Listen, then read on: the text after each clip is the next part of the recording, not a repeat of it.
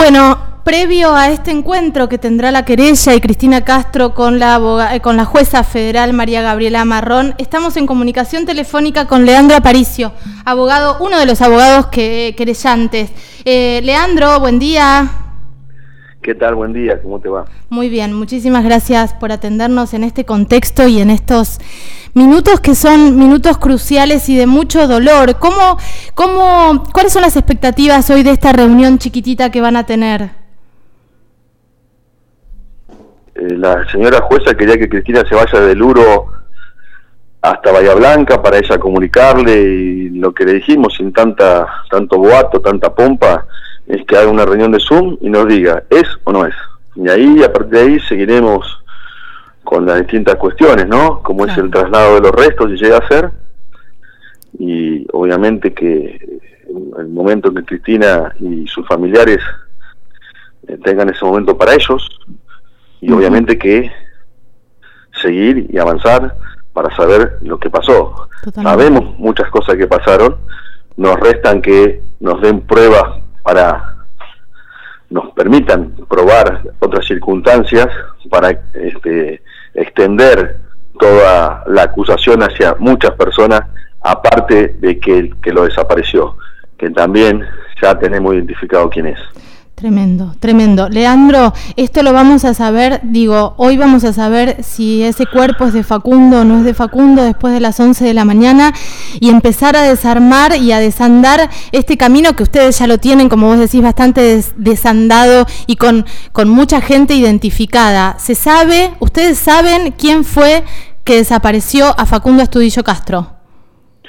Sí, no puedo decirte más nada por ahora, pero a esta altura de los acontecimientos no podemos tapar el sol con las manos, somos, hemos sido muy prudentes, hemos sido tan prudentes que no hemos dicho un montón de cosas y aún así, mirá si hay personas para denunciar esta causa y el único denunciado es Luciano Pereto, el otro abogado, que si vos lo has escuchado una vez, es mucho más tranquilo, es mucho más pausado, es mucho más respetuoso, bueno, en definitiva, yo soy respetuoso con quien le tengo que tener respeto. Sí, eso te iba a decir. Conmigo ha sido. hay que respetar a todo el mundo. Exactamente. Ahora, eh, ¿qué pasa con las responsabilidades?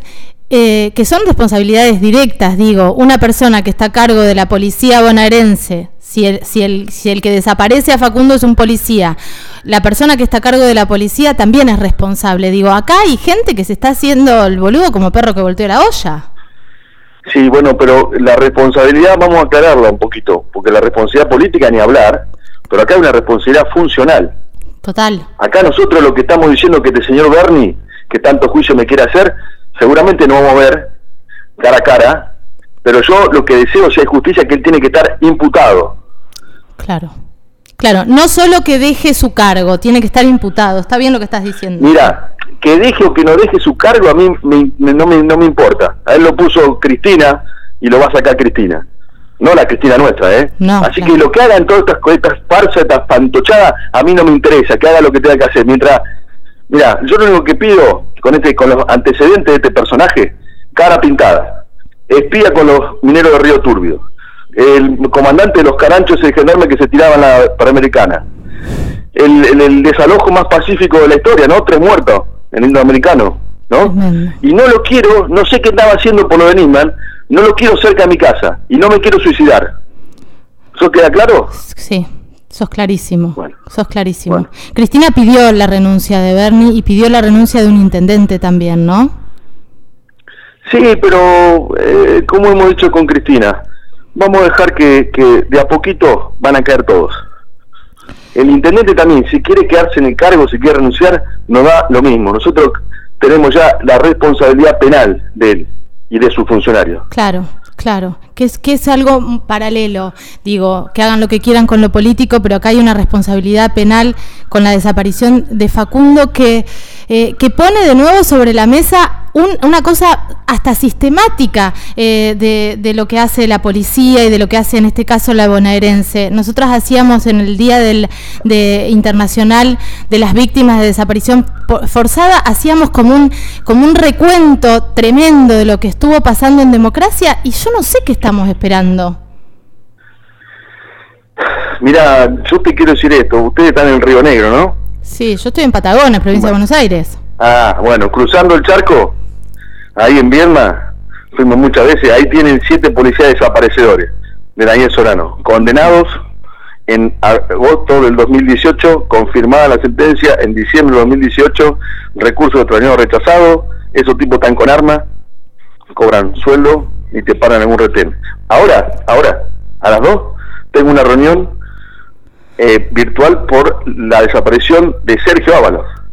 Un chico de 19 años, que el primer año de contador que estudiaba, entró a un boliche custodiado por militares y policías y nunca más apareció. ¿Dónde es esto? Ayer, en Neuquén, boliche Las Palmas, en Neuquén, ayer declaró Asunción Ábalos, hace un año estamos en esta causa, ayer declaró, desapareció en el 2003, ayer declaró 87 años Asunción Ábalos. ¿Sabés lo que hicieron con Asunción?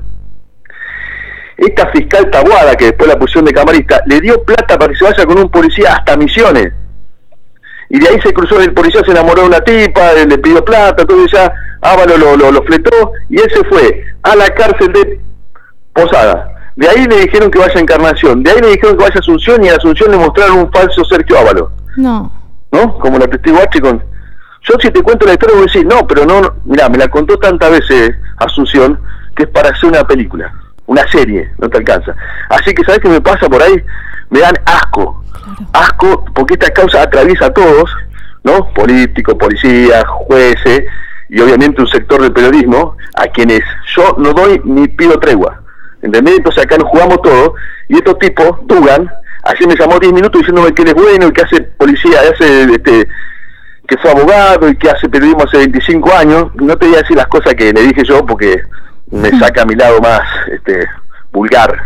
Pero hoy lo mandé hoy le mandé un mensajito a la mañana donde vi la nota que le hizo la amiga de Cristina, Virginia Góngora, y cuando Virginia Góngora empieza a hablar del testimonio del hijo, ahí la corta. Ahí lo esencial, lo relevante para probar cómo empiezan a encubrir con el primer testimonio de los testigos, ahí lo corta.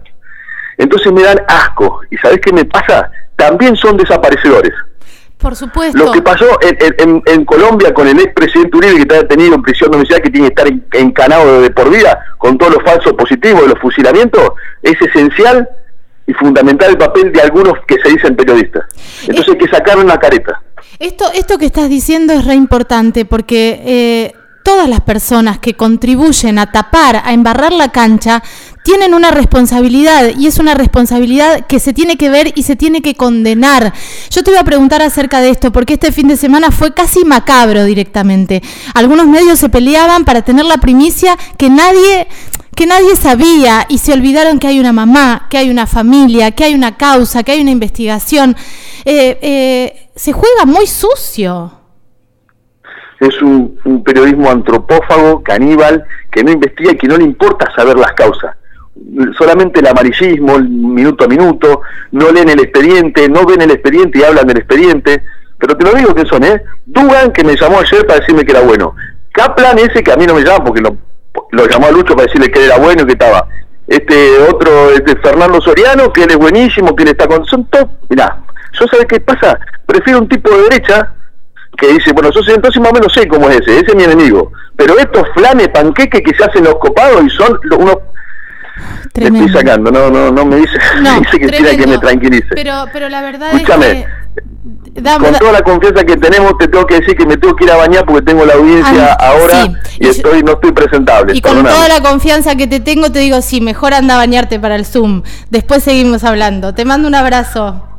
Otro para vos. Gracias, Leandro. Hasta luego. Leandro Aparicio, abogado querellante de la familia de Facundo Astudillo Castro. Eh, charlando un poquito de lo que estaba pasando. Ahora a las 11 vamos a saber qué le dice la jueza María Gabriela Marrón vía Zoom a la mamá de Facundo.